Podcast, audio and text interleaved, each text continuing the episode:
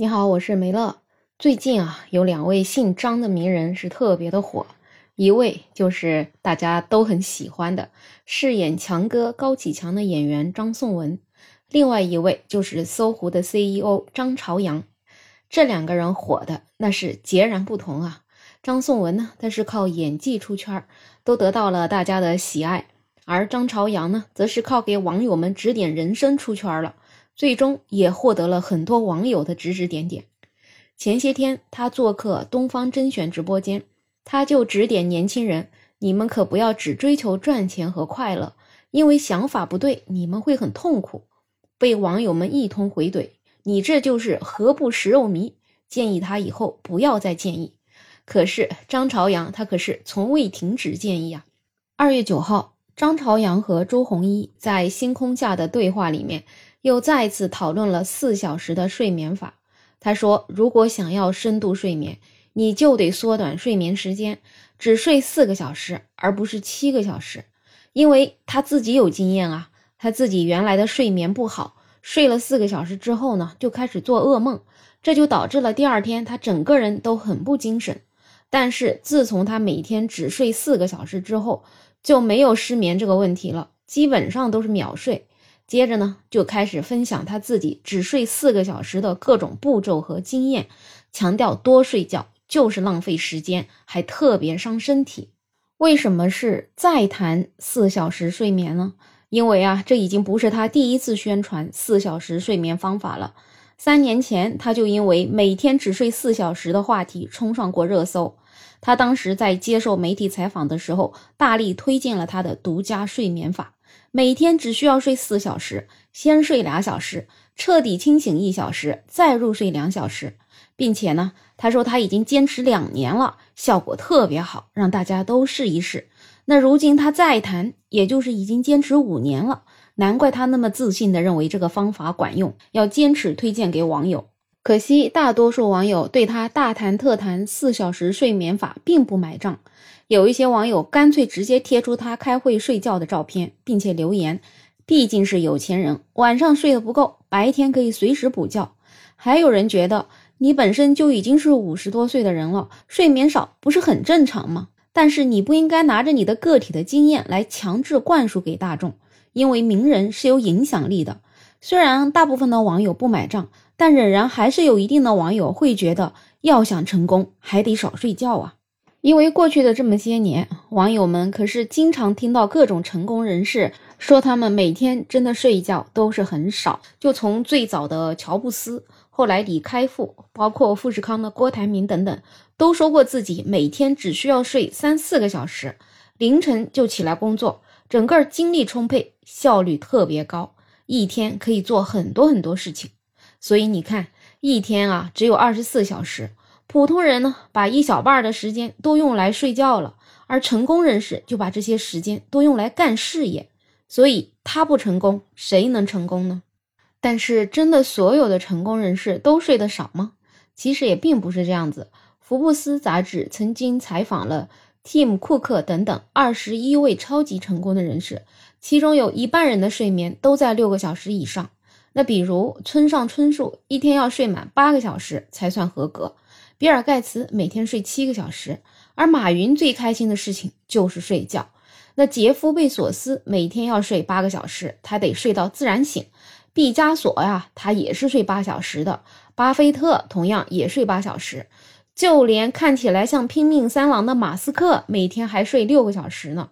更不要说我们大家都喜欢的谷爱凌，每天更加是要睡十到十二个小时。才能有更充沛的精神去面对训练、比赛和学业。可见，成功人士正常睡觉的人也挺多的。可是那些少许鼓吹睡眠少的成功人士啊，真的给大众带来了很多不必要的焦虑。其实，宾夕法尼亚大学心理学的教授、美国权威睡眠研究员大卫·丁格斯他就说过。那些经常吹嘘自己几乎不需要睡觉的人，也可能会错算他们究竟睡了多长时间。睡眠比较少的人，常常会通过补觉来避免疲惫。就比如说，很多人会在周末睡得久一点。忙碌的那些高管，可能会在搭乘长途飞机或者乘车开会的途中休息。这个打个比方，也就是张朝阳，他就可以在开会的时候睡觉。也就是说呢，许多看上去睡眠少的人，其实他晚上少睡的那部分觉，总是会在其他的方面给补上。就连总说男人睡四小时，女人睡五小时，蠢人睡六小时的拿破仑，自己都在马背上打过盹儿。所以呢，那些通过努力睡得少来获得成功的故事，很可能终究只是故事吧，或者真的只是个体差异。浙江大学医学院附属第一医院精神卫科主任胡少华介绍说，睡眠的个体差异化非常的大，不是说每个人都必须睡满八小时。有一些短睡眠者确实也是存在的，睡眠是受到很多因素的影响，比如说年龄啊、基因啊、性格、生活、工作的环境等等。根据科学的研究，那些自称几乎不用睡觉的成功人士，除了他们自己可能确实比较拼之外呢，可能还得益于一种变异基因。科学家把这种基因称为撒切尔基因。这种基因让人只需正常睡眠的一半时间就可以保持体力的充沛，所以说呢，每个人对睡眠的需求量跟遗传有着非常大的关系。如果说你的父母他恰好就是短睡眠者，那你也是短睡眠者的概率就非常的大。可惜世上具有这种先天少睡眠体质的人却是少之又少的。根据宾夕法尼亚大学的一个研究表明，全球只有不到百分之五的人属于这样的少眠体质。所以呢，专家建议大多数人不要违反自然的睡眠规律，盲目的跟风各种短睡方式。睡眠时间较短，很不利于人的身心健康。对于张朝阳鼓吹的四小时睡眠法，空军军医大学唐都医院神经内科主任、睡眠医学专家宿长军就表示。这个说法并没有科学依据。他说：“你能够秒睡着，并不代表睡眠质量好，有可能啊，就是睡眠不足导致的。四个小时的睡眠时间对于正常人来说肯定是不够的。正常人的睡眠标准基本上在七到七点五个小时。剥夺睡眠会造成一系列的健康问题，就比如说影响大脑思维、影响内分泌、影响免疫功能、增加心脏疾病的患病风险。”另外还会导致人的学习能力下降、体重增加、情绪低落、脾气暴躁等等。素长君他说，睡眠对于人们的身体健康是非常重要的，我们就不能盲目跟风。确实啊，就我自己个人的经验来讲，这两天晚上啊，我也是睡得比较少，每天估计也就只睡了四到五个小时。我现在整个人基本上就是不行了，就有一种想睡睡不着，起来又没精神。所以啊，还得好好想办法补上一觉才行。所以呢，我们普通人再看到成功人士介绍成功经验，不要焦虑，怎么健康怎么来，怎么舒服怎么来。就拿睡觉这件事情来讲，这事儿吧，对我们普通人来说几乎是不需要成本的，睡觉嘛又不要花钱。但是如果不睡觉呢，看病是需要花大价钱的。所以，我们跟有钱人比起来，唯一有机会超越他们的就是寿命了。我们呢，要把我们的身体养好，活得长一些，这样子还能多拿几年养老金呢。有钱人不爱睡觉嘛，就让他们不爱好了，反正他们该享受的也享受到了。